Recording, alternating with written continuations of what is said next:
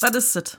Das ist, ja, was ist das? Ist eine gute Frage. Ich würde jetzt einfach mal das Genre der Romantic-Dramödie erfinden. Da liegen Sie falsch. Klingt jetzt nicht so super begeistert.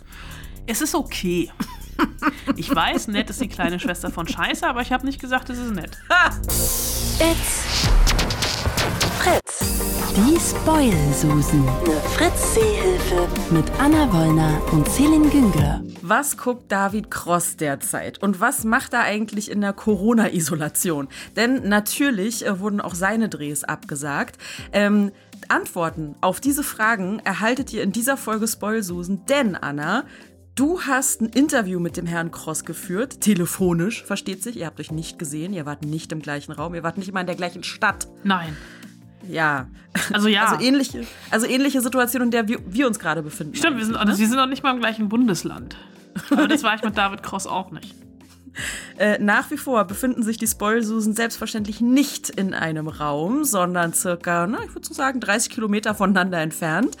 Anna im schönen Berlin und ich im schönen Brandenburg. Ich glaube, die Isolation hat mich weich gemacht, stelle ich gerade fest. Warum? Weil du Brandenburg magst? Nee, weil ich alles so schön finde. Ach so, ich verstehe. Das bin nicht ich. Naja. Oh Gott, Das- ich habe hab Angst. Das wird sich ändern. Das wird sich ändern. So ekelhaft bleibe ich nicht, keine Sorge. Gut, ah, sonst würde auch eine Konstante in meinem Leben wegbrechen.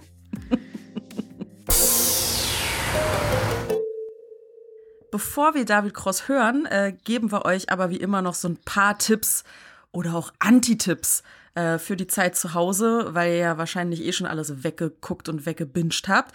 Und bei der ersten Serie hm, seid ihr schon mal raus, wenn ihr kein Sky habt. Die Serie heißt Run. Ach, du sagst es so negativ mit dem kein Sky. Naja, ich sag ja, so ekelhaft positiv bleibe ich nicht. Okay, ich merke schon. Naja, hören wir mal rein. Are you together? strangers on a train. But I bet I can tell you why she's traveling. You see this one very strong line here? That is your heart line, mm-hmm. and that is deep. There's a break in the middle. Is that why she looks so sad? I think that's probably just her resting face. But the big news is that she meets the guy again soon. So that's lovely for her. Run ist eine Serie und äh, einer der Hauptdarsteller ist äh, dieser Typ, der MHN im Vornamen hat. Dom, Domhnall, Domhnall Gleeson. Richtig? Domhnall Gleeson und Merritt Weaver, zwei wunderbare äh, SchauspielerInnen, die hier sich in Run zusammengetan haben. Ähm, und diese Serie, du merkst jetzt auch in den nächsten zwei bis drei Minuten, dass auch ich von allem Positiven überrannt worden bin bei Run, denn diese Serie ist ähm, unter anderem Überrannt, überrannt. Ist unter anderem äh, als Produzentin tätig Phoebe Waller-Bridge. Das ist die Frau, der wir Fleabag unter anderem zu verdanken haben und Killing Eve, die ähm, das äh, Drehbuch vom 25. James Bond-Film ähm, gerettet haben soll, der bei uns im November dann eventuell in die Kinos kommt. Und die, ähm, die Female Creator oder die Showrunnerin und Schöpferin der Serie ist Vicky Jones. Das war die Regisseurin, die Fleabag als Theaterstück das erste Mal auf die Bühne gebracht hat.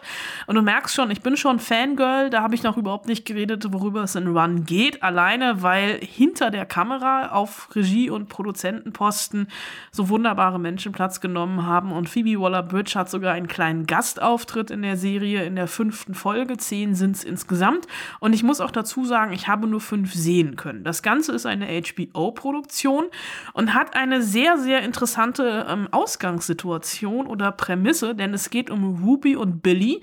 Die beiden hatten vor 17 Jahren mal was miteinander, nämlich im College. Und da haben sie einen Pakt geschlossen.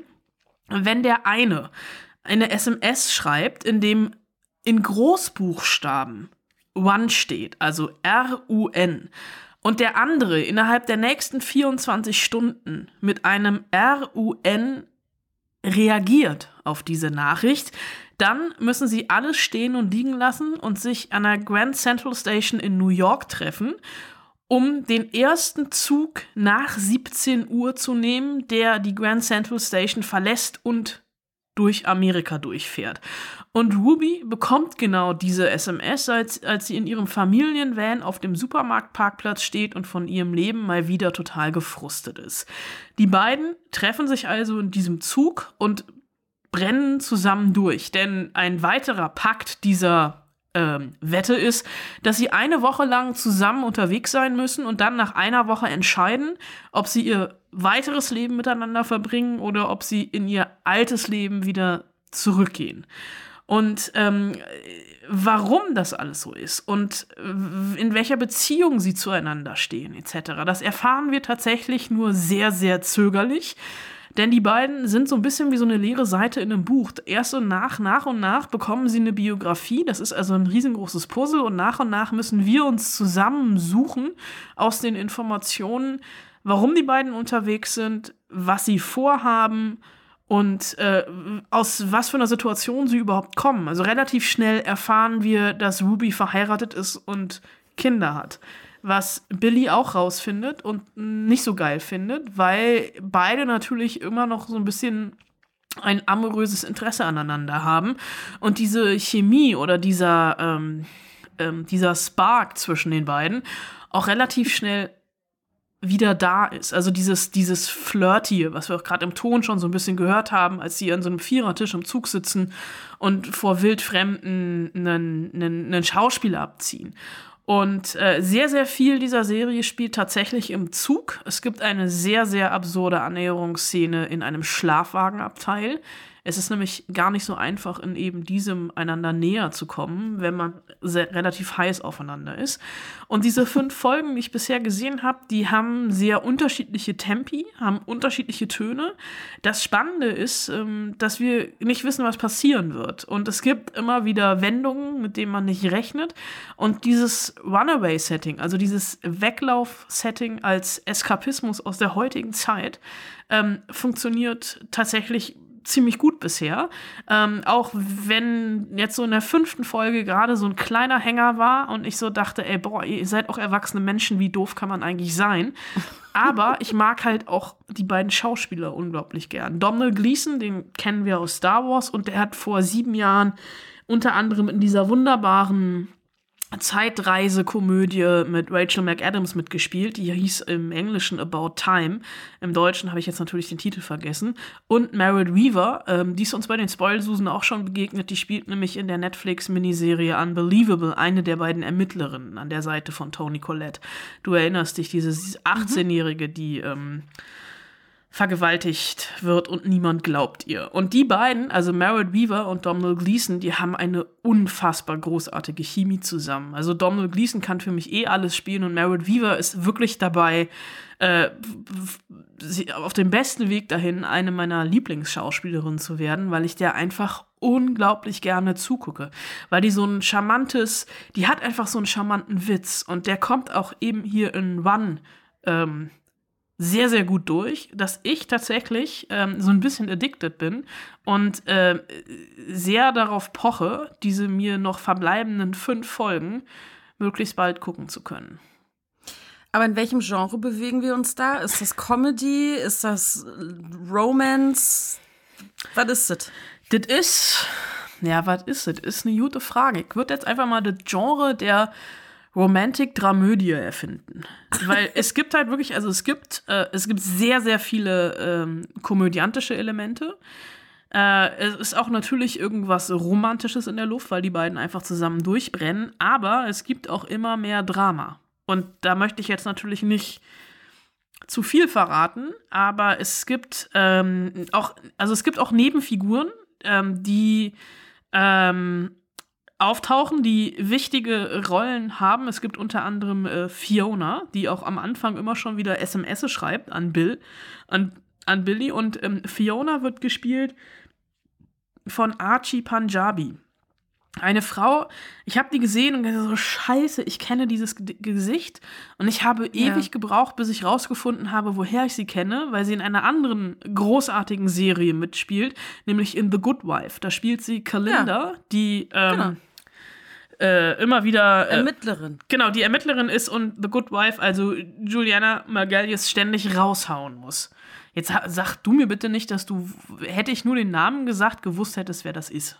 Doch. Echt? Weil der Name, ja, ich habe den halt immer im Vorspann von The Good Wife gesehen. Ähm, und habe mich immer gefragt, wer ist denn das mit diesem krass coolen Namen? Und habe dann diesen Namen mal gegoogelt und dachte, ach, das ist hier die Ermittlerin. Kalinda.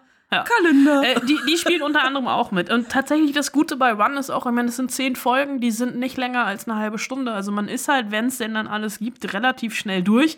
Das Ganze gibt es auch schon bei Sky äh, oder auf Sky seit, ich glaube, Sonntag. Und das Doofe ist, es kommt jede Woche nur eine Folge. Also können wir noch ein bisschen abwarten, bis dann alle da sind und dann können wir es bingen. Ja, oder halt so, so den, den, mal wieder so wunderbar den guten alten Cliffhanger auskosten. Ja. Ach, das hat mich jetzt bei Picard schon so genervt. Das nervt mich jetzt bei The Mandalorian total. Ich glaube, ich warte. Okay, aber äh, hab, ich- hab, ich sag, sag bitte nicht, ich habe dich gekriegt hier. Ich mag ihn halt total gerne. Ich weiß nicht, mal gucken. Ich bin ja, ich bin ja gerade sehr, also ich habe das Gefühl, in dieser äh, Corona-Zeit bin ich jetzt noch wählerischer als sonst. Aber du hast doch viel mehr Zeit als sonst. Ja, weißt du, wie ich die Zeit fülle? ich habe angefangen, nochmal alle Marvel-Filme zu gucken und zwar in der richtigen Du Reihenfolge. Freak. Angefangen bei Captain America. Also in der, in der MCU-Chronologie Zeitachsen Genau. Guckung. Und wo bist du? Captain America? Äh, wann, was, äh, was haben wir gestern geguckt? Warte, warte, oh Gott. Iron Man 3. Ah, da seid ihr aber relativ weit. Was? Da seid ihr relativ weit. Ja. Wobei ich zugeben muss, wir haben zwei Filme geskippt. Oh, welche denn? Iron Man 2, weil wir, also ich finde einfach, der ist am allerschwächsten. Und ähm, der unglaubliche Hulk. Weil das ja sogar mit einem falschen Schauspieler ist. Ja, Also der fällt halt auch noch so ein bisschen raus. Ja, aber in der Liste ähm, ist er halt mit drin. Dafür gucken wir uns halt, ähm, weil wir ja die DVDs und die Blu-rays haben, gucken wir uns halt die ganzen One-Shots auch in der richtigen Reihenfolge an. Es gibt ja bei den Extras, gibt es dann so Featurettes und dann gibt's die Marvel One-Shots und das sind halt so kleine Kurzfilme, ähm, die zum Teil so Missing Links sind und äh, so ein bisschen Erklärung bieten, zum Teil aber auch völlig sinnlos sind, aber äh, sind ganz nice. Also da gibt's auch einen äh, zu ähm, Agent Carter zum Beispiel oder was mit Agent Coulson von Shield äh, passiert, als er auf dem Weg zu Thors Hammer ist. Ähm, wo Thor ja seinen Hammer da verloren hat auf der Erde und so, bla bla. Ähm, und da passieren lustige Dinge. Okay, das mache ich dann während der nächsten Pandemie. Oh Gott. Nein, lass uns doch die hier erstmal durchstehen. Okay, also Run auf Sky, alles klar. Jede Woche eine neue Folge. Könnt ihr dann halt selber überlegen, äh, ob er das, ob er äh, den, den Cliffhanger aushalten wollt äh, jeweils oder äh, ob ihr noch wartet. Kommen wir zur nächsten Serie. Wir haben ja letzte Woche, war das letzte Woche? Ach, Zeit verschwimmt. Haben wir doch über Sex and the City geredet, oder? Ja, das stimmt. Und wir haben ja auch schon äh, das ein bisschen kritisch ausgewertet aus heutiger Sicht und nach heutigen Maßstäben, haben festgestellt, das ist sehr hetero, das ist sehr oberflächlich, es ist sehr klischeebehaftetes so Frauen- und Männerbild. Äh, Selbst äh, die Schwulen sind ja unfassbar klischeebehaftet. Da gibt's ja auch nur eine Art von, äh, von Schwulem im Prinzip. Das Gegenstück dazu war für mich immer The L-Word. Das ist, also finde ich, so das queere Sex and the City auf der anderen Seite der USA, also nicht New York, sondern LA. Würdest du mir da zustimmen? Es hat, jein, ich, es hat viel mehr Niveau als Sex in the City. Und passenderweise kommt The Next Generation, nämlich The L-Word Generation Q. When I'm elected, I'll be the first lesbian mayor of Los Angeles. She's inspiring. She inspires me every day. I think we have a real opportunity to make an impact. Yeah, no, we don't do that here. No, get it away. we don't do that. You know what's gonna happen? What, Danny? You're gonna think I'm never gonna propose. Oh, I already think that. And one day I'm gonna pull off this elaborate move and it'll all be for you. Black, white, ebony. So how do you feel about it? Feels swirly right here in this area. That's love, bro. No. Yeah. Weißt du, was ich immer gedacht habe früher? Also ich muss zugeben, ich habe die Serie nie geguckt. Das hat mich irgendwie nie gekriegt, damals zumindest nicht. Ähm, ich habe immer gedacht, die Serie heißt L-World. Nein, sie heißt L Word. Und ich habe tatsächlich, ähm, warte, ich muss mich mal kurz vom Mikrofon wegdrehen und nach hinten gucken. Ich möchte nicht lügen, aber ich glaube, ich habe alle sechs Staffeln auf DVD. Ach so. ich habe mich gerade gewundert, warum du nach hinten. Ich dachte, da stünde jetzt irgendein Zombie oder irgendein Geist. Äh, nee, so. da, da steht einfach die meine DVD-Sammlung steht hinter mir und äh, sie wurde quasi mit in meinen Haushalt gebracht und ich glaube, wir haben tatsächlich alle sechs Staffeln. Äh, das Krasse ist, wir haben in die erste neulich noch mal reingeguckt, äh, beziehungsweise ich habe auch mal versucht, die online zu finden. Äh, ist leider relativ schwer möglich und ähm, die Bildqualität, also die, was ich dann gefunden habe, hatte eine furchtbare Bildqualität, obwohl es auf legalem Wege war. Ähm, mhm. Aber tatsächlich, The L-Word war von 2004 bis 2010 eine unglaublich progressive Serie auf Showtime äh, und gehört, ja, klar, irgendwie Gegengewicht zu Sex in the City. Ähm, Sex in the City ist ein popkultureller Meilenstein für alles Heteronormative und The L-Word war damals äh, ein wichtiger Meilenstein für alles Queere, denn es ging um eine Gruppe sehr attraktiver Lesben in Los Angeles, ähm, voller Glanz, voller Drama, Gefühle und Sex und dieses Reboot jetzt knüpft ähm, in Anführungsstrichen relativ nahtlos daran an. Ähm, es ist von Vorteil, wenn man ähm, die alte Serie kennt. Es ist kein absolutes Muss. Es macht natürlich mehr Spaß, wenn man die Verbindungen ziehen kann, weil äh, auch in The Albert Generation Q ähm, drei alte Figuren mit dabei sind und natürlich viele neue Figuren. Die alten Figuren ähm, ist äh, Betty oder sind Betty, Shane und Alice. Äh, Betty wird äh, gespielt von Jennifer Beals, äh, ist ähm, Politikerin, will die erste lesbische Bürgermeisterin von Los Angeles werden. Dann gibt es Shane, die ist ähm, ja erfolgreiche Liebefrau, Schrägstrich Herzensbrecherin, die damals Los Angeles irgendwann verlassen hat, jetzt zurückkommt, mitten in einer Scheidung steckt, sehr, sehr viel Geld hat und ähm, eine ähm, die alte Stammbar kauft, aus der mittlerweile so ein, so ein so eine Sportsbar geworden ist. Und dann gibt es ähm, Alice, die ist TV-Moderatorin ähm, und so ein bisschen so das das Pendant zu Ellen DeGeneres. Also sie hat eine Talkshow, ähm, behandelt unglaublich viele queere Themen etc. Und die wiederum ist ähm, verheiratet oder zusammen mit einer Frau, die aus einer anderen Beziehung zwei Kinder hat und auf einmal ist irgendwie so dieses lesbische Patchwork-Familiending ganz, ganz groß. Und dann gibt es aber auch noch viele jüngere, in Anführungsstrichen neue Frauen, die in diesen Kosmos reinkommen, also queere Frauen.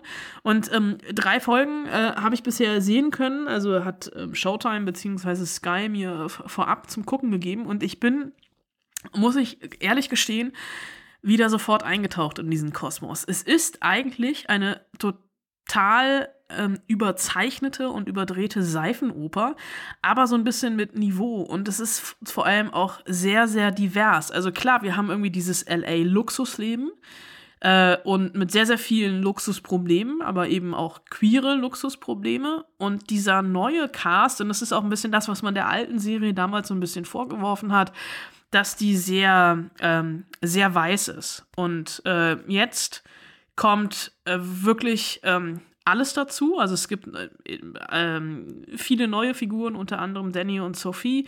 Die sind äh, verlobt, stehen kurz vor der Hochzeit, haben aber Klassenunterschiede. Also der mexikanische Vater von ähm, Sophie akzeptiert überhaupt nicht, dass sie mit einer Frau zusammen ist, ähm, versucht das alles zu boykottieren, hat ihr Leben bisher bestimmt, also ihren Job im Unternehmen besorgt etc.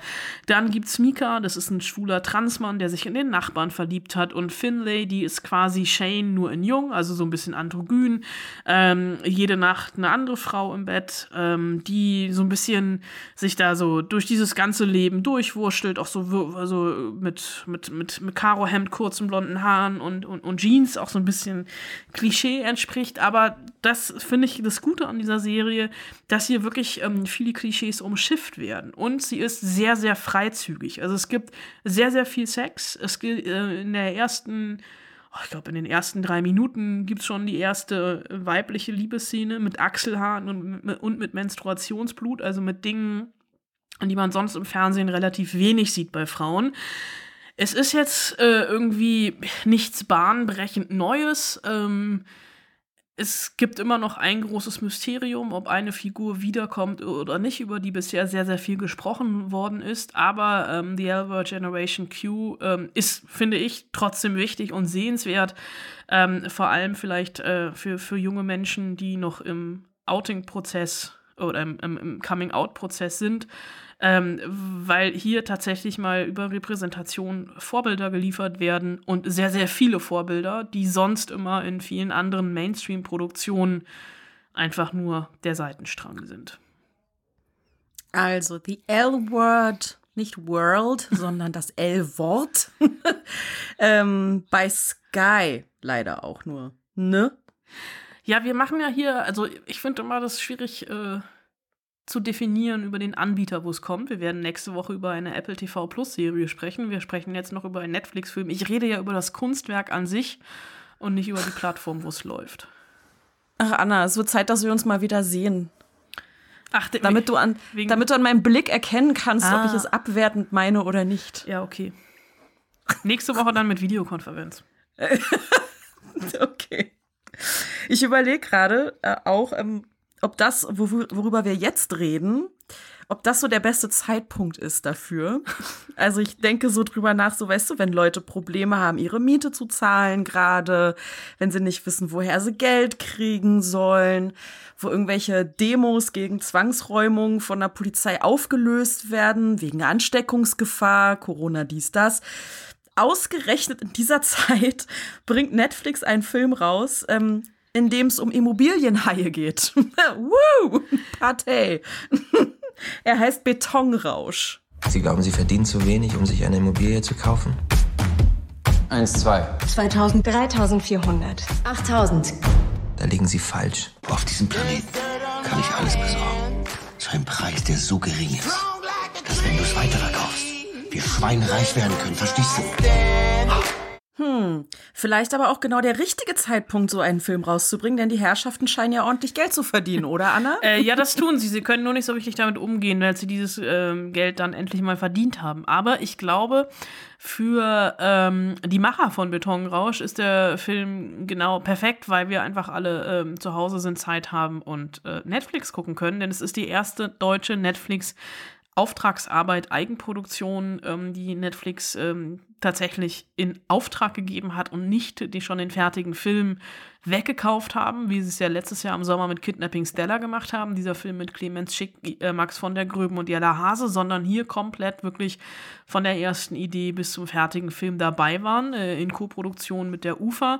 Und ähm, jetzt natürlich viele die Möglichkeit haben, diesen Film zu gucken, weil sie zu Hause sind und äh, es einfach auch kein Kinofilm geworden ist. Aber es ist so ein bisschen ja, das deutsche Wolf of Wall Street der Immobilienblase und das ist ein Vergleich, der natürlich von vorne bis hinten hinkt, gebe ich zu, aber trotzdem ganz passend ist, weil es eine Hochstapler-Komödie ist. Also David Cross und Freddy Lau spielen zwei Betrüger, die sich durch den illegalen Handel mit Immobilien mehrere Millionen Euro ergaunern und dann auch noch ein Leben in Saus und Braus führen und damit natürlich irgendwann tierisch auf die Schnauze fliegen. Und das weiß man auch relativ schnell, weil dieser Film ein bisschen verschachtelt erzählt wird und äh, damit beginnt oder relativ schnell, man sieht David Cross, wie er im Gefängnis sitzt und von einer Journalistin ähm, interviewt wird zu seinen Machenschaften. Und ähm, David Cross äh, in dieser Hochstaplerrolle zu sehen, hat mir sehr, sehr großes Vergnügen bereitet. Freddy Lau spielt halt, naja, schon wieder den kleinen Kriminellen, der nach größerem, äh, zu größeren Berufen scheint. Und es ist halt wirklich schon, ähm, Janina Use spielt die ähm, Bankberaterin, die sie eigentlich ähm, relativ schnell unter, un, unter, unterstützt und dann auch noch äh, sich in David Cross verliebt und die beiden äh, eine Familie gründen und äh, in ihrer viel zu großen Villa mit ihren viel zu großen Autos und äh, Kind sitzen, bis das Ganze irgendwie hops geht.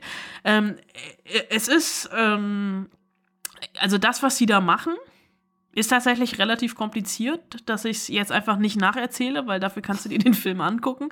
Es ist aber schon, äh, also dieses Betrügen im großen Stil und dieses Verticken von Immobilien und diese Blase, die da entsteht, also mit den einfachsten Mitteln die Leute irgendwie so hinters Licht zu führen und die beiden fangen halt wirklich mit nichts an und haben relativ schnell relativ viel Erfolg und respektive dann auch relativ viel Geld. Ähm, David Cross hat noch irgendwie so ein Daddy-Issue, also es gibt auch immer wieder Rückblenden in seine Kindheit, weil er eigentlich das Ganze nur macht, um seinem Vater zu gefallen und nicht als Versager dazustehen. Funktioniert nur so semi, aber ist ähm, wirklich eine ähm, charmante und auch sehr, sehr smarte Hochstapler-Komödie, die ähm, man ganz gut weggucken kann. Okay. Klingt jetzt nicht so super begeistert. Es ist okay.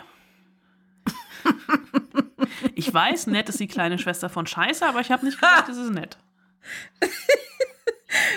Also okay. ich, ich, mag David Cross halt sehr, sehr gerne. Und der Film ist halt wirklich, also er ist, er ist schnell geschnitten. Er hat schon, also der geht, der prescht schon nach vorne. Also deswegen halt auch dieser Wolf of Wall Street, Wolf of Wall Street Vergleich und halt auch von der Thematik her, also dieses, dieses Hochstapel-Ding. Also das sind halt einfach zwei Leute, die, die können, die würden dir halt auch jetzt irgendwie fünf Waschmaschinen verkaufen und du würdest wahrscheinlich irgendwann sagen, ah nee, ich brauche sechs. Mhm. Weil die da schon äh, von ihrem Auftreten, also sie wissen, sie wissen, was sie da tun und sie wissen auch, wie sie betrügen müssen. Und das Krasse ist aber, dass sie halt wirklich damit relativ lange durchkommen. Das ist fast schon vielleicht das Erschreckende daran. Und wie realistisch ist das? Gibt es das wirklich? Äh, du, es, es gibt nichts, was es nicht gibt. Insofern würde es mich nie wundern. äh, aber also auf den Realitäts, äh, also es ist jetzt kein Sozialdrama, sagen wir es mal so. okay. Jetzt hast du ja äh, den, den du gerade so gelobt hast, David Cross zum Interview. Ha, jetzt wollte ich sagen, getroffen. Mir lag Stimmt auch ja auf nicht. der Zunge. ähm, ihr habt euch verabredet übers Telefon und äh, habt euch jeweils selbst aufgenommen, in ein Aufnahmegerät gesprochen, richtig? Ja, das haben wir. Ähm, es, ich, ich habe also ich hatte so ein bisschen Angst, dass dann bei ihm irgendwie was schief geht und wir halt nett miteinander telefoniert haben und davon kein Zeugnis haben, aber es hat geklappt. Er hat mir dann hinterher äh, sehr brav, sehr schnell seine Datei als äh, wie Transfer-Datei geschickt, so dass ich uns zusammen ähm, klamüsern konnte. Und ich muss mich auch äh, vorab äh, entschuldigen. Ich glaube, einmal im Interview klingelt mein Telefon, also mein Festnetz. Zweimal. Zweimal Ach, sogar. Deins war Das war ich meins. gedacht, seins. Nee, nee, das war meins. Also, weil Unprofi, der ich bin, habe ich halt gedacht, ich telefoniere über das Handy. Da, und, und wann klingelt denn schon mal das Festnetztelefon? es klingelte leider zweimal während unseres Gesprächs. Und er hat auch irgendwie gesagt, geh ruhig ran. Und meinte so, nee, nee, nee, ich lasse es einfach ausklingeln. Deswegen hört man leider ein Telefon klingeln. Ich möchte mich an dieser Stelle dafür entschuldigen, aber wir wissen ja, ne, es sind besondere Umstände. Und ich habe auch, glaube ich, ähm, noch nie ein Interview in Jogginghose geführt. Das war dann insofern auch eine Premiere. Und deswegen habe ich dieses Gespräch auch damit begonnen, ähm, diese Situation erstmal zu umschreiben, weil es doch für mich relativ neu war. Ich muss die Situation kurz beschreiben, weil es ist tatsächlich ähm, so absurd, habe ich noch nie ein Interview geführt. Ähm, ich sitze bei mir zu Hause mit dem Laptop auf dem Schoß äh, im Arbeitszimmer. Wo bist du gerade? Ich bin auch in meinem Arbeitszimmer zu Hause und äh, mein Laptop ist auf dem Schreibtisch und äh, ich telefoniere mit dir. Hallo. Ja, äh, äh, hallo, herzlich willkommen. es soll natürlich ähm, in erster Linie um den, Fil um den Film Betonrausch ja. gehen, der ähm, in dieser Woche, in der wir das äh, Telefonat veröffentlichen, auf Netflix zu sehen ist. Aber erstmal muss ich natürlich auch fragen, wie es dir überhaupt gerade geht. Ähm, ja, mir geht's eigentlich relativ gut. Also ähm, ich ähm, musste zwar einen ähm, Dreh abbrechen, also wir hatten, glaube ich, ein Drittel des Pensums schon geschafft und das war auch im, im Kasten und dann mussten wir halt aufgrund der Situation abbrechen. Und niemand weiß jetzt so genau, wann es weitergeht und wie und wann und ob überhaupt und so. Und das ist natürlich auch so ein bisschen so eine äh, ja, so eine leichte Unsicherheit ist dann auch da, aber gleichzeitig versuche ich irgendwie so ein bisschen das Beste draus zu machen und äh, wie wahrscheinlich viele Leute, äh, die Bücher zu lesen, die ich mir halt äh, für die Zeit aufbewahrt habe, wo man Zeit hat und, ähm, und laufen zu gehen natürlich. An die frische Luft, in die Natur. An die frische Luft mit schön viel Abstand, ja. ja du, du wohnst auch gar nicht mehr in Berlin, oder? Nee, genau, ja, ich wohne in Hamburg jetzt, ja. Ah, okay. Da, wie, wie, ist da die Situation? Also ich kenne das aus Berlin, das Tempelhofer Feld ist jedes Wochenende voll und man kann ja. eigentlich gar nicht mit Abstand spazieren gehen, weil einem viel zu viele Leute entgegenkommen. Ach so, ja, also wir hatten jetzt auch viel, ähm, sehr viel schönes Wetter und ähm, der Stadtpark ähm, lädt ja auch dazu ein, dann ein bisschen spazieren zu gehen oder so in die frische Luft zu gehen und ähm, aber natürlich alles mit Abstand, das ging noch. Was liest du gerade? Ähm, ähm, was ich lese, ähm, Ein wenig Leben Ach, heißt das Buch. Eins meiner Lieblingsbücher der letzten zehn Jahre. Ja, ich hab's, ähm, ich hab's mir, ich hab's mir irgendwann, ähm, war es auf meiner Liste, dass ich auf jeden Fall lesen wollte und ähm, bin sehr angetan. Bin aber noch mittendrin, ist ja auch ein längeres Buch. Ist ungefähr fast 1000 Seiten und du ja. brauchst definitiv Taschentücher. Ja. Wenn du sie nicht sogar schon gebraucht hättest. Ja, doch, ich war kurz davor, sag ich mal so. Aber ich bin auch jetzt noch nicht, bin noch nicht mal bei der Hälfte angelangt, also noch relativ am Anfang. Ja, es, es kommt noch. Ähm, und was guckst du? Gibt es jetzt gerade irgendeine Serie, die du total wegbingst, weil du die Zeit dazu hast? Ich habe mich jetzt sehr gefreut, dass es neue Folgen von Ozark gibt. Die, hat, ähm, die hatte ich schon angefangen, die Serie, und äh, habe jetzt direkt wieder äh, weitergemacht. Äh, und ähm, Genau, das ist so jetzt gerade im Moment die Serie oder was. Und dann habe ich auch den Film hier mit Adam Sandler, äh, Der schwarze Diamant heißt es, glaube ich. Nee, oder, ja genau, Der schwarze Diamant. Den, den, den Film ähm, habe ich ähm, auch erst angefangen. Aber ähm, genau, das sind so die beiden Sachen, die ich jetzt gerade gucke. Äh, ein Film, bei dem man danach eigentlich ähm, Beruhigungstabletten braucht, weil er ja. ein, äh, ein wenig hochputscht. Ja, stimmt, ja, das geht ja schon so los, auch am Anfang, ja. Es, es wird nicht besser, möchte ich sagen. okay. Aber dann lass uns doch einfach mal über Betonrausch reden. Ähm, ja. Du spielst die Hauptrolle. Ähm, ja. Kannst du ganz kurz zusammenfassen, wen du spielst? Ich spiele Viktor Steiner, der, ähm, ja genau, die Hauptrolle von Betonrausch, der durch den Film so ein bisschen führt, der ähm, ja, so sein mit, mit, mit zwei äh, anderen Leuten, mit äh, ähm, Gary Feigland, gespielt von Frederik Lau, und ähm, Nicole Kleber, gespielt von Janina Use, ähm, die sich alle so ein, ähm, ja, so ein eigenes äh, betrügerisches Finanzierungssystem aufbauen für, zur Immobilienbeschaffung. Und ähm, genau, und dadurch dann ja zu absurden äh, Reichtum gelangen und äh, dann so ein bisschen durchdrehen und das geht dann auch alles den, äh, geht dann auch alles ein bisschen schief am Ende. der gerät dann so ein bisschen auf die schiefe Bahn und ähm, der Viktor Steiner ist, genau, der hat alles, ist, äh, erlebt halt ja, hat eine sehr enge Verbind äh, Beziehung zu seinem Vater und ähm, der hat erlebt äh, als Kind dann auch die Trennung von, von, seinen, von seinen Eltern und äh, verarbeitet das alles so ein bisschen, das ähm, kompensiert das alles so ein bisschen auch, äh, äh, hat immer das Gefühl, dass der Vater auch so ein bisschen ausgenutzt wurde und ähm, will dann äh, auf keinen Fall ausgenutzt werden selber und äh, nutzt dann aber andere aus und äh, ja, kompensiert irgendwie so dieses sein Erleb, äh, was er erlebt hat, so ein bisschen auf so eine falsche Art und ähm, ja, gerät dann in diese Geldgier so ein bisschen und ähm, genau, diese Rolle spiele ich. Was hat dich an der Figur gereizt?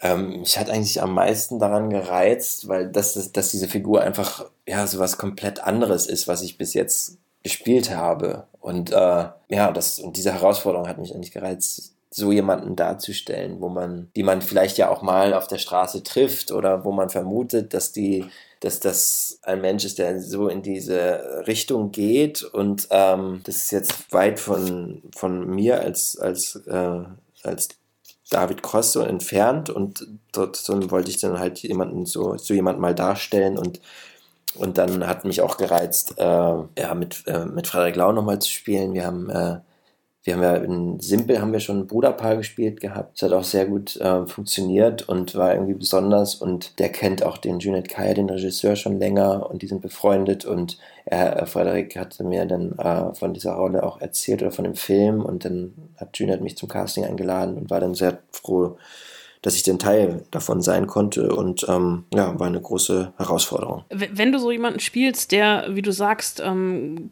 komplett anders ist als du selbst. Natürlich ist das irgendwie die Kunst des Schauspielens, aber es ist natürlich auch eine Figur, die du so noch nie gespielt hast. Wo holst du das dann alles her? Also wie legst du so eine Figur an? Also ich mache das in dem Fall, habe ich jetzt gar nicht wirklich groß jetzt irgendwie äh, recherchiert oder mich mit solchen Leuten getroffen oder so, sondern ich habe eigentlich, äh, ich habe mich ans Drehbuch gehalten, sehr stark. Ich habe eigentlich sozusagen, wir haben angefangen mit, äh, ähm, mit diesen Interviewszenen, die ja auch, wo Victor quasi diese ganze Geschichte einmal schon so durcherzählt. Das waren irgendwie die ersten zwei Drehtage und da habe ich quasi den kompletten Film einmal schon so durchgelebt in meinem Kopf.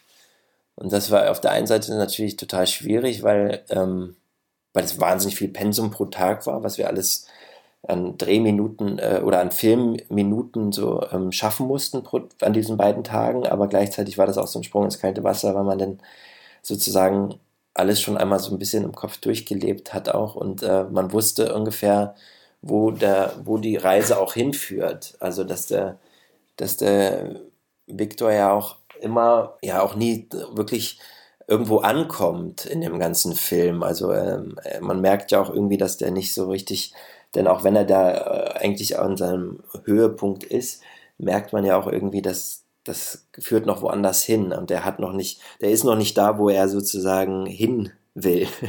Und, äh, und, und, und das war irgendwie, ja, das war irgendwie gut, dass wir dann so angefangen haben zu drehen, dass man diese Entwicklung dieser Figur auch immer, immer spürt. Kennst du dieses Getriebene, dieses Gefühl des Nicht-Ankommens auch von dir selbst? Naja, ich habe es halt in dem, in, dem, in, dem, in dem Drehzeitraum total gespürt. Und es war echt, ich weiß nicht, das ist, nicht, das ist gar nicht so angenehm, dieses Gefühl. Also dieses ständig Getriebene und äh, ich habe natürlich auch die Leute um mich herum, haben mich auch als wahnsinnig unsympathisch wahrgenommen in der Zeit, die mich halt so mitbekommen haben, weil man halt nie zur Ruhe kommt und ist auch nie zufrieden mit dem, was man hat. Es muss immer größer werden, es muss immer besser werden, man braucht immer mehr. Und ähm, ich war dann auch froh, als ich dann wieder so ein bisschen erstmal ausatmen konnte danach und äh, entspannen konnte so ein bisschen. Verfolgen dich deine Rollen lange? Also gefühlt hat mich die Rolle dann schon ein bisschen verfolgt, so, aber lange war das dann auch nicht. Also ich glaube dann, weiß nicht, wie lange war das denn? Vielleicht maximal, maximal einen Monat. Ah, okay, das, das geht. Aber ist es dann tatsächlich so, dass du dann irgendwie auch, äh, wenn du sagst, die Leute fanden dich irgendwie arrogant oder haben dich ja. versucht zu meiden, dass du so das Verhalten deiner Rolle irgendwie mitgenommen hast und dich irgendwie anders gegeben hast als sonst? Also jetzt so gar nicht so Method Acting-mäßig, sondern eher so unterbewusst. Nee, das passiert dann automatisch. Also das ist ja auch ein bisschen unbewusst, was dann so abläuft. Und wenn man halt sich rund um die Uhr mit so einem Charakter beschäftigt, das ist dann einfach automatisch auch so, dass man das dann so annimmt. Und ähm, ich fand es natürlich schon irgendwie total spannend, dass ich dann, äh, der Viktor ist ja auch jetzt, hat ja auch unsympathische Seiten, sage ich mal. Äh, und das kam halt, hat sich dann auch so übertragen dann aufs, aufs eigene Leben. Nein, sowas ist natürlich immer bitter wenn deine Freundin. Ja, aber ich meine, umso, schön, umso schöner ist es, äh, wenn man dann wieder das, ähm, wenn man das wieder abstreifen kann. Kennst du denn so ein bisschen, also diese Sehnsucht, ähm, die Viktor hat, einmal natürlich Erfolg zu haben, Anerkennung zu haben, vor allem vom Vater, und ähm, sich dann so vollkommen diesen kriminellen Machenschaften ähm, hinzugeben. Also dieses, ähm, da, da, da ist ja auch, also die, die leben ja in ständiger Gefahr. Also das wissen sie ja auch. Es kann jede Sekunde soweit sein, dass sie erwischt werden und mhm. ähm, ins äh, entweder Steuern nachzahlen müssen, was sie ja auch tun müssen, oder ins Gefängnis kommen. Mhm. Ähm, kennst du diese Sehnsucht, ähm, vielleicht äh, weiter zu gehen, als man eigentlich äh, sollte? Ja, also jetzt nicht, also nicht in, nicht in dem Bereich, würde ich jetzt nicht sagen. ähm, aber äh, es ist natürlich so, ähm, dieses immer mehr und so, das ist natürlich auch so total, passt ja auch irgendwie total zu unserer Zeit auch so ein bisschen. Und es geht natürlich auch nicht an mir vorbei, dass man immer diesen Antrieb so spürt und äh, gar nicht wirklich irgendwo so ins Hier und Jetzt dann gelangt, sondern immer mehr oder auch äh, natürlich in dem Beruf des Schauspielers liegt es natürlich auch sehr nah, dass man da immer immer mehr äh, erreichen muss oder schaffen muss oder Erfolg haben muss oder so, dass man dann manchmal halt viel äh, aus den Augen verliert, worum es denn auch geht oder was, äh, was das Leben dann auch schön macht, so wieder äh, Hier und Jetzt so. Und dann, ähm, also da, damit kann ich ja natürlich auch schon was anfangen oder das kann ich schon nachvollziehen, dass man da reingeraten kann und dass man sich dann wieder erinnern muss, dass es, dass man auch, dass die Sachen auch passieren und dass, dass man auch im, im Hier und Jetzt äh, erstmal äh, so das wahrnehmen muss und, und, und äh, dass dass das das dann auch, einen auch wieder auf den Boden holt. Äh, du bist einer der deutschen Schauspieler, die relativ früh äh, sehr viel Erfolg auch im Ausland hatten. Du bist ähm, mehr oder weniger weggecastet worden aus der Schultheatergruppe von der Tochter von Detlef Book für Knallhart. Ja. Ähm, hast dann mit, oh Gott, du warst noch unter 18 auf jeden Fall, als du mit Kate Winslet der Vorleser ja. gemacht hast. und hast Ja. mit Steven Spielberg Mhm. gedreht, danach, für die. Gefährten. Und hast auch in, in Ja. London Schauspiel studiert, etc. Wenn du, äh, was, wie hast du es geschafft, ähm, nicht abzuheben und geerdet zu bleiben bei so viel Erfolg in so jungen Jahren? Pff, ich weiß gar nicht. Also äh, man bleibt, ich weiß auch nicht. Ich äh, habe da keine, ke- keine, keine äh, richtige Antwort. Es ist einfach so, ich versuche einfach, ähm, also es, es gibt ja auch, also ich hatte, es ging halt sehr schnell los auf der einen Seite bei mir.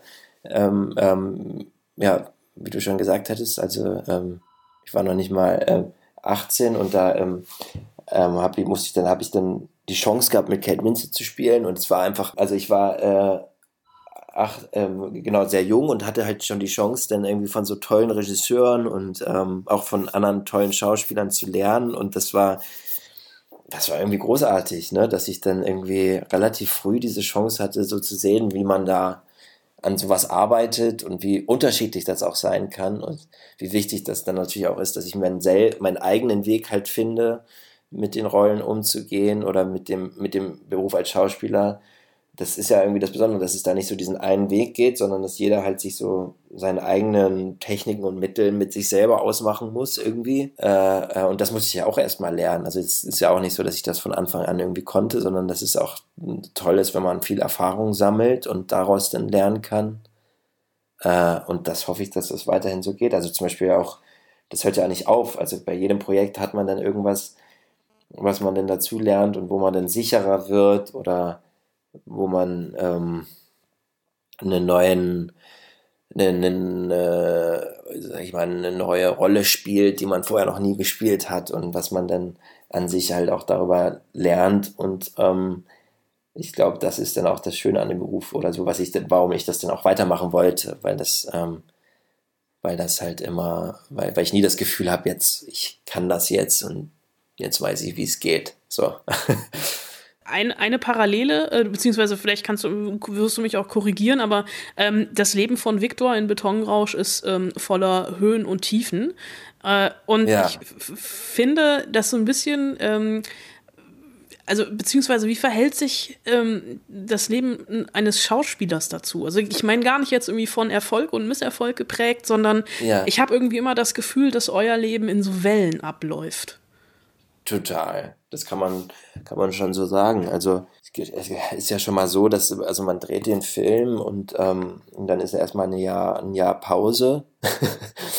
dann, und nachher, ne, nach einem Jahr kommt er dann raus und dann redet man auch erst wieder drüber und so. Und das ist ja schon, schon kann man schon mal als Welle bezeichnen. Und dann, also gerade beim Film ist das natürlich so, beim Theaterschauspiel ist es ja nochmal was ganz anderes. Aber und dann ähm, passieren viele Sachen, die man gar nicht äh, unter Kontrolle hat. Also irgendwelche Rollen kommen, werden einem, äh, kriegt man angeboten oder kriegt eine Casting-Einladung und es ist natürlich so, dass man dann nicht das, das auch zum gewissen Grad nicht wirklich bestimmen kann und ähm, man kann immer nur seinen, seinen Job so gut machen, wie es geht und, ähm, dann muss man schauen. Äh, ist auch eine gewagte These, aber Victor ist ja eigentlich, beziehungsweise ähm, Victor und ähm, noch viel mehr auch ähm, die Rolle, die, die Freddy Lau spielt, ähm, das sind ja eigentlich Ja. Hochstapler. Also diese Ja. ähm, Immobilien, die sie verkaufen, ähm, die sie eigentlich gar nicht haben.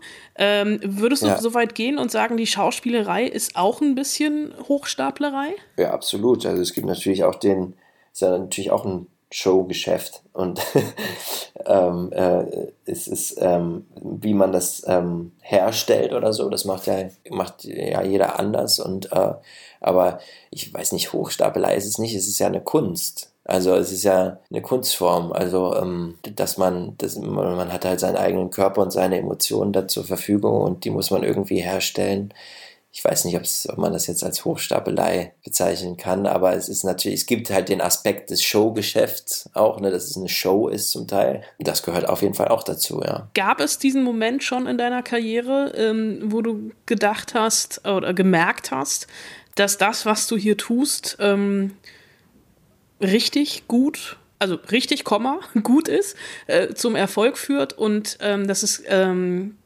du diesen, also den Beruf der Schauspielerei vollkommen verinnerlicht hast und weißt, das ist es, das will ich bis zum Rest meines Lebens machen? Ja, also ich meine, ich kann das nur sagen, dass jedes, also vor jedem Projekt habe ich das Gefühl, ich weiß gar nicht, wie das hier alles geht und äh, äh, äh, ich muss das jetzt alles nochmal komplett von Anfang an lernen und wie so, als ob man schwimmen lernen muss, irgendwie so stelle ich mir das immer vor. Und dann, wenn man drin ist und wenn das dann läuft und man, man ist mit den anderen Leuten zusammen und äh, daraus entsteht was, dann, dann, dann kommen auch so Momente, dass man das Gefühl hat, okay, man weiß hier genau, äh, was man macht und ähm, das ähm, ist alles äh, genau, ist, ist gut und das ist richtig, ja. Aber das ist immer ein, immer ein Prozess erstmal. Ähm, der, meine letzte Frage, weil ich weiß gar nicht, wie lange du Zeit hast. Ich, eine Frage habe ich noch. Ja, ja, ähm, ja. Der Film mhm. ist die erste Netflix-Eigenproduktion ähm, zusammen mit der UFA. Hast du das irgendwie gemerkt? Ich hatte natürlich das Wissen, dass Netflix ähm, diesen Film macht und ähm, das war für mich natürlich auch das Spannende an dem Film auch mitzumachen, weil man einfach weiß, die haben eine wahnsinnig große Reichweite und ähm, es wird also viele auch natürlich in meinem, viele Leute in meinem Alter und viele Bekannte haben natürlich einen Netflix-Account und äh, ähm, das ist natürlich, also wenn, selbst wenn ein Bruchteil von den Leuten, die ähm, die einen Account haben, sich diesen Film anschauen, sind das wahrscheinlich schon viel mehr als, äh, als viele von meinen Kinofilmen. Ähm, und ähm, das ist natürlich toll, also eine tolle Möglichkeit einfach mit so einem Me für, für so ein Medium und ähm, auch natürlich für die Arbeit eines Schauspielers. David, ganz, ganz äh, lieben Dank für das Gespräch und bleib bitte gesund. Ja, danke gleichfalls. Du hast keine Ahnung, wie es jetzt weitergeht für dich in den nächsten Wochen. Ihr habt die, die ähm, den Hochstapler Felix Krull hast du gerade gedreht, ne? Ja, genau. Da habe ich, ähm, da haben wir ein Drittel, haben wir da ja. schon von schon äh, gedreht und jetzt müssen wir es natürlich erstmal abbrechen und mal schauen. Also ich weiß auch nicht, wie es weitergeht und wann und wie und so, aber mal gucken. Ich hoffe, dass wir den Film am Ende dann fertigstellen können. Ah, da. Weil das, was wir haben, das war eigentlich hat mal sehr schön und hat Spaß gemacht. Das hoffe ich auch. David Cross weiß nicht, wie es weitergeht, ist jetzt aber erstmal eben ab Freitag, den 17. April auf Netflix zu sehen in äh, dem Film Betonrausch. Netter Typ, oder? Total nett. Also ich habe den auch tatsächlich, wir haben uns schon ein paar Mal in Real Life getroffen. Äh, der ist, der braucht immer so ein bisschen, um warm zu werden, aber wenn, man da, wenn er dann mal warm ist, dann macht es sehr, sehr viel Spaß, mit ihm zu reden und der hat ja wirklich auch schon eine Menge erlebt. Also wer kann schon von sich behaupten, vor seinem 18. Lebensjahr auf der nackten Brust von Kate Winslet gelegen zu haben mit dem Gesicht? Das sind, glaube ich, nicht viele. also, netter Typ für manche vielleicht auch wahnsinnig süß. Na, was kommt jetzt? Ah, die Hausaufgabe. Ja, genau. Ich versuche nämlich gerade äh, auf Biegen und Brechen zu unserer Hausaufgabe zu kommen. ähm, eine Hausaufgabe, die ja an die ganze Spoilsusen-Community ging und sie lautete folgendermaßen. Drei Filme, mit den süßesten Kreaturen, die man sich nur vorstellen kann. So süß, dass man sie am liebsten nehmen möchte und an den Wangen so die ganze Zeit so knuddeln möchte. Verstehst du? Verstehe ich. Und äh, wir haben Post bekommen, also digitale Post, selbstverständlich.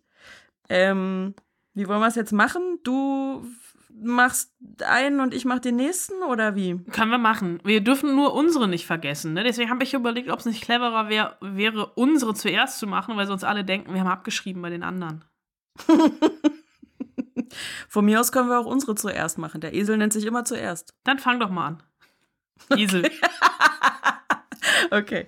Ähm, auf Platz 3 habe ich natürlich die Minions. Ja, was also, für eine Überraschung. Also, Was für eine Überraschung. Ich meine, süßer geht's ja wohl nicht. Also ich kann sogar schon ein bisschen minionisch sprechen, ja. So, so sehr sind sie mir ans Herz gewachsen. Ja. Ähm, dann auf Platz zwei habe ich Baby Caesar aus Planet der Affen Prevolution. Also aus dem. Bist du noch dran? Ich bin noch dran. Ich überlege gerade, ob der in die Kategorie fällt, weil es ist ja keine Kreatur. Ist Natürlich ist es eine Kreatur, aber wir sind auch Kreaturen. Ah, okay, so war das. Okay, ja. Ja. Ja, würde ich jetzt irgendwie wäre ein halber Punkt für mich. okay. dann kann ich ja noch Platz 2b nehmen. Ähm, das wäre dann Baby Groot. Ja, das ist jetzt geschummelt. Aber okay. Wieso? Ja. Und auf Platz 1, aber wirklich, wirklich ähm, unangefochten, sind die Porks aus äh, Star Wars 8. Okay, ich glaube, du hast bei mir abgeschrieben. Wirklich? Ja, so ein bisschen. Wir haben eine Abweichung. Aber auch, Okay. und mein, meine Abweichung muss ich erklären und du wirst, du wirst, ich weiß jetzt schon, dass du sie nicht gelten lassen wirst, aber ich nehme sie trotzdem, weil ein bisschen Okay. Anarchie auch in dieser Zeit sein muss. Äh, Ich habe auch die Porks und ich habe auch Gut und ich habe auch, muss ich zu meiner Schande gestehen, ich habe ein Porks-Kuscheltier, was wir damals bei Star Wars 8 bekommen haben, was ich eigentlich Toll. verschenken wollte und behalten habe. Und ich habe einen Baby-Groot als USB-Stick, der sich auch Ja. bewegen kann, wenn Musik kommt. Wollte ich eigentlich auch verschenken, habe ich auch behalten. Äh, Ich habe ich hab einen Baby Groot als Blumentopf. ja, auch nicht schlecht. Muss man den gießen? Ja. Geil. Und jetzt kommt mein, mein, mein Mittelding und da wirst du, glaube ich, Einwände erheben, aber ich werde sie abschmettern. Äh, Ted, Hm. der Teddybär. Ja, ja, ich weiß schon. Weil ich finde, man muss auch, ne, also Donner, Donnerbuddies fürs Leben und sowas. Und gerade in Zeiten von Corona und mein eigenes Kuscheltier zu Hause hatte über Ostern Geburtstag, weil ich es vor 36 Jahren, 35 Jahren meinem Bruder zu Ostern gezockt habe. Äh, mein Kuscheltier spricht natürlich nicht und ist auch kein Bär, sondern passenderweise zu Ostern ein Hase, aber ähm, Kifft wahrscheinlich auch weniger. kifft auch nicht und schleppt auch keine Blondinen ab. Also zumindest nicht, wenn ich in der Nähe bin. Ich weiß nicht, was der Hase sonst so macht.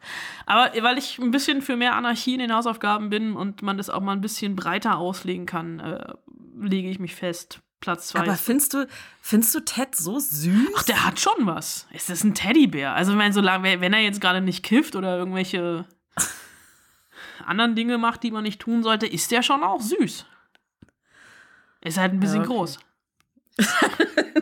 Ja, ein bisschen. Ein bisschen. Gut. Dann kommen wir jetzt äh, zu den süßesten Kreaturen, die ihr uns geschickt habt. Ich möchtest du mit Lars beginnen? Ich soll doch nur mit Lars beginnen, weil du nicht weißt, wie man den ersten Film ausspricht. Ja, ganz genau. Chihiros Reise ins Zauberland mit den Ja, kleinen das hätte ich auch noch hingekriegt. Rußmännchen ist Platz 3. Platz 2, da hat er lange überlegt, ob er deine Liebe zu den Minions teilt oder aber sich für Guardians of the Galaxy mit Babygut entscheidet und hat sich dafür entschieden. Und auf Platz 1 ist bei ihm ein anderer Star Wars-Film, nämlich, äh, oder eine andere Star Wars-Figur, nämlich die Ewoks aus Episode 6. Ja, kann ich auch absolut nachvollziehen. Dann hat uns Antonia geschrieben, äh, Cinderella, der alte Disney-Film, der Original-Disney-Film. Und da die Mäuse, die das Kleid nähen und ähm, Tasse, Tassilo, die kleine sprechende Tasse. Aber war Tassilo nicht äh, die Schöne und das Biest? Das überlege ich auch gerade, oder? Ja, Egal. klar, gut. Äh, eins von beiden, Mäuse oder Tasse. Dann äh, findet Nemo, wahrscheinlich dann Nemo. Ähm, und bei Ratatouille äh, vermutlich die Ratte. Die kochende Ratte. Remy heißt die, glaube ich. Remy? Wir sind ja von, Stimmt. Wir sind ja, wir befinden uns ja in Paris, deswegen Remy, Ratatouille, Remy. Egal. Etienne hat auf Platz äh, äh, drei Babygut aus Guardians of the Galaxy. Ich sage jetzt nicht, warum. Also er hat noch eine sehr lange Begründung geschickt. Äh, vielen Dank dafür. Äh, Platz zwei ist äh, aus äh, Mogwai Gizmo aus den Gremlins und auf Platz eins sind auch die ist sind auch die Ewoks. Aber ein bestimmter Ewok, oder? Stimmt, Ewok Wicked. Und da lese ich die Begründung jetzt vor, weil sie sehr ähm, liebevoll geschrieben ist. Was die Ja. kleinen Ewoks so besonders macht, ist, dass man bei den Dreharbeiten in den 80ern mangels heutiger technischer Möglichkeiten noch kleinwüchsige Schauspieler in Kostüme gesteckt hat. Und genau das sieht man. Arbeitsbedingungen mal außen vor. Die Bewegungen sind einfach menschlich und nicht animiert. Deswegen eindeutig mein erster Platz. Das, das war mit Liebe gemacht. Dann die Mail von Lillian. Lillian schreibt auf Platz drei Vajanas Schwein aus dem gleichnamigen Film. Habe ich nie gesehen. Das ist hier, ähm, doch, hast du den nie gesehen? Ähm, Nee. Das ist das, das, dieses Meeres-hawaiianische Ding von Pixar. Ja, habe ich nie Oder gesehen. polynesisch, äh, wo Dwayne The Rock Johnson den Typen. Und da war, also das Schwein in Vajana war tatsächlich darauf angelegt, glaube ich, in den Spoilsusen Hausaufgaben von Lillian mal genannt zu werden. äh, genauso wie Platz 1 von ihr. Aber mach erstmal weiter. Platz zwei die drei Drachenkinder von Ohne Zahn aus Drachenzähmen leicht gemachte. Drei! Du meine Güte. Ich habe eins irgendwann vor 100 Jahren mal gesehen, aber drei nicht mehr. okay, kannst du dich an die drei Drachenkinder da erinnern? Ja, Anna? kann ich. Der ist ja letztes cool. Jahr erst ins Kino gekommen. Ja, okay. Dann äh, Platz 1, die kleine Feuerechse aus Die Eiskönigin 2. Die ist sehr, sehr süß und hat aber, glaube ich, auch nur die Funktion, weil Disney ein bisschen ein paar mehr Stofftiere verkaufen wollte und es diese kleine Feuerechse gab und sie natürlich ähm, in die Herzen aller ähm, sich gefeuerext hat. Gefeuerext, okay. Äh, Mareike hat uns geschrieben, äh, die hat auch bei uns abgeschrieben, sie sagt nämlich auch die Porks aus Star Wars Episode 8. Sie sagen Gizmo von den Gremlins, also sie hat auch bei Etienne äh, geschummelt. Und äh, eine sehr geile Idee, wie ich finde, der Niffler von den fantastischen Tierwesen und wo sie zu finden sind. Den hatte ich völlig vergessen. Ich Den gab es ja auch noch. Aber ich Oh wollte nicht Gott. abschreiben. Äh, und dann zu guter Letzt Platz 3 von Anne. Ähm, sie hat Pascal das Chamäleon aus Rapunzel neu verföhnt. Ja. Ähm, hätte sie auch gerne bei sich zu Hause, schreibt sie. Ähm, auf Platz 2 interessanterweise äh, R2D2. Der hat ja nicht mal ein Gesicht. Aber äh, sie schreibt, sie hat ähm, erst mit Disney Plus äh, begonnen, sich die Star Wars-Filme mal anzugucken. ähm, und dieser kleine Druide hat sich wohl sofort in ihr Herz geschlichen. Ähm, okay, und Platz 1, ja, der Niffler aus die fantastischen Tierwesen-Filme. Ähm, und was noch? Boat Truckle Pickett. Oh Gott, da musst du mir jetzt helfen. Wer ist das? Auch äh, gute Frage, so lange her. Naja, könnt ihr ja mal googeln. Boat Truckle Pickett. Ähm, beide auf ihre Weise einfach zuckersüß, schreibt Anne.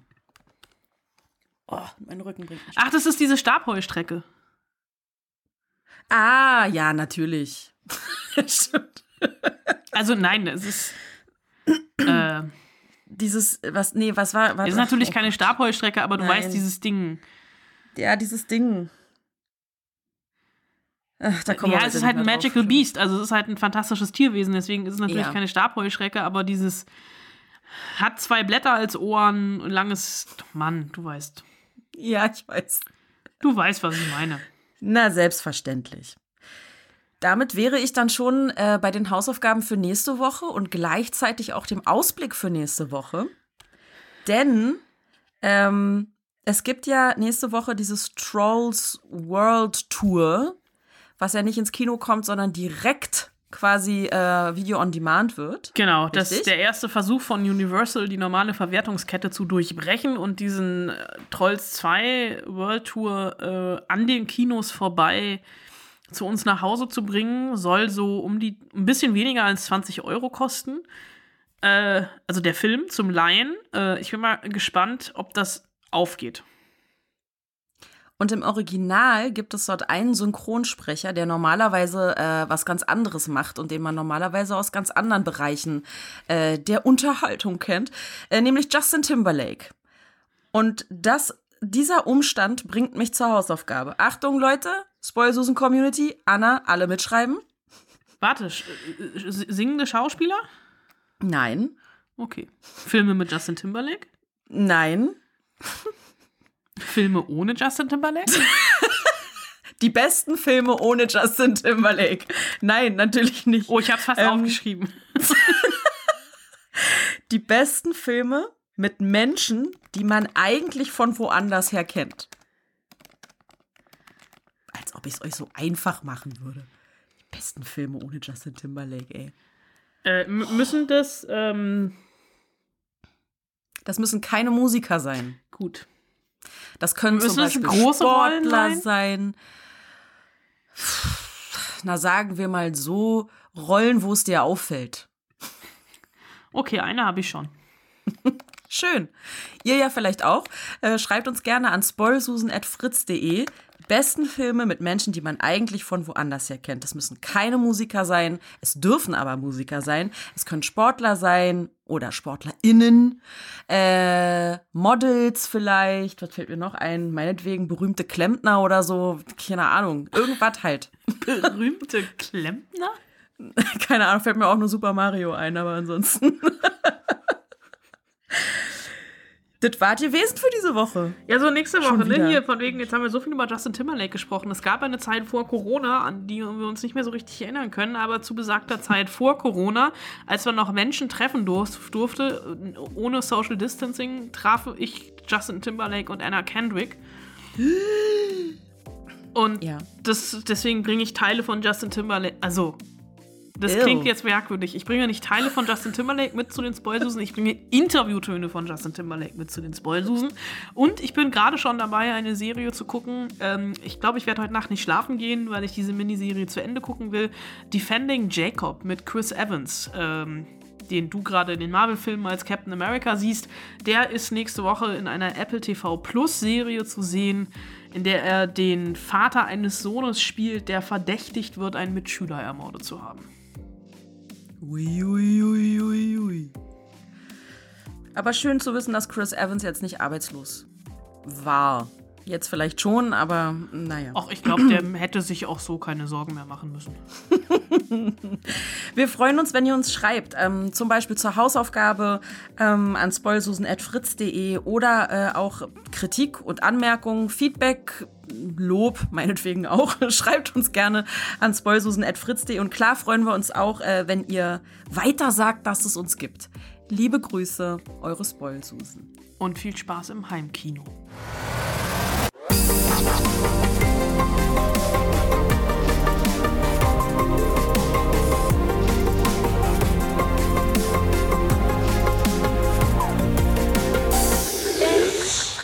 Fritz.